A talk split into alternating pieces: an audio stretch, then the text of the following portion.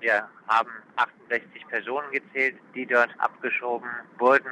Wieder einmal wurden zahlreiche Familien mit Kindern abgeschoben. Ich würde sagen, etwa die Hälfte der Betroffenen waren Kinder. Das Ganze lief gewohnt bürokratisch reibungslos leider ab. Um 10 nach 10 startete der Flieger, der etwa 70 Plätze haben soll und er war also ziemlich gut voll belegt.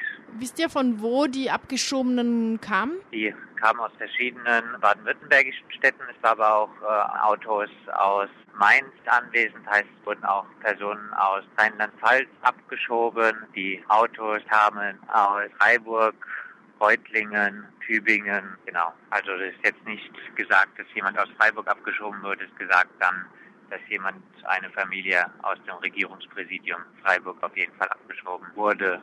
Hervorgetan hat sich wieder das Busunternehmen Eberhard, das mindestens mit zwei, drei äh, Busse waren, glaube ich, an dieser Sammelabschiebung beteiligt war. Einer der Fahrer vom Busunternehmen Eberhard, der dort zu sehen war, hatte sogar ein T-Shirt der äh, dezidierten Nazi-Marke Thor Steiner an. Also das war nicht ganz sicher zu erkennen, es sah aber sehr danach aus, dass dann wahrscheinlich doch äh, sich um einen bekennenden Nazi gehandelt hat. Was noch als besondere Vorkommnisse hervorzuheben ist, es war relativ gut einsehbar, also sonst sind die Abschiebungen dort noch besser verfolgbar gewesen. Jetzt haben sie teilweise den Zaun dort verhängt und auch teilweise Bretter davor gestellt. Man konnte aber das Einsteigen der Betroffenen in den Flieger halbwegs gut verfolgen und da hat man auch gesehen, wie eine Frau mit etwa fünf Polizisten gegen ihren Willen die Treppe zum Flieger hochgeschleift wurde und äh, sie hat äh, dabei angstvoll geschrien. Das hat man in weiter Entfernung noch gehört. Ihr Schreien hat man dann auch gehört, als sie schon im Flieger drin war. Heißt, das Ganze lief sehr gewaltvoll, sehr zwangvoll ab.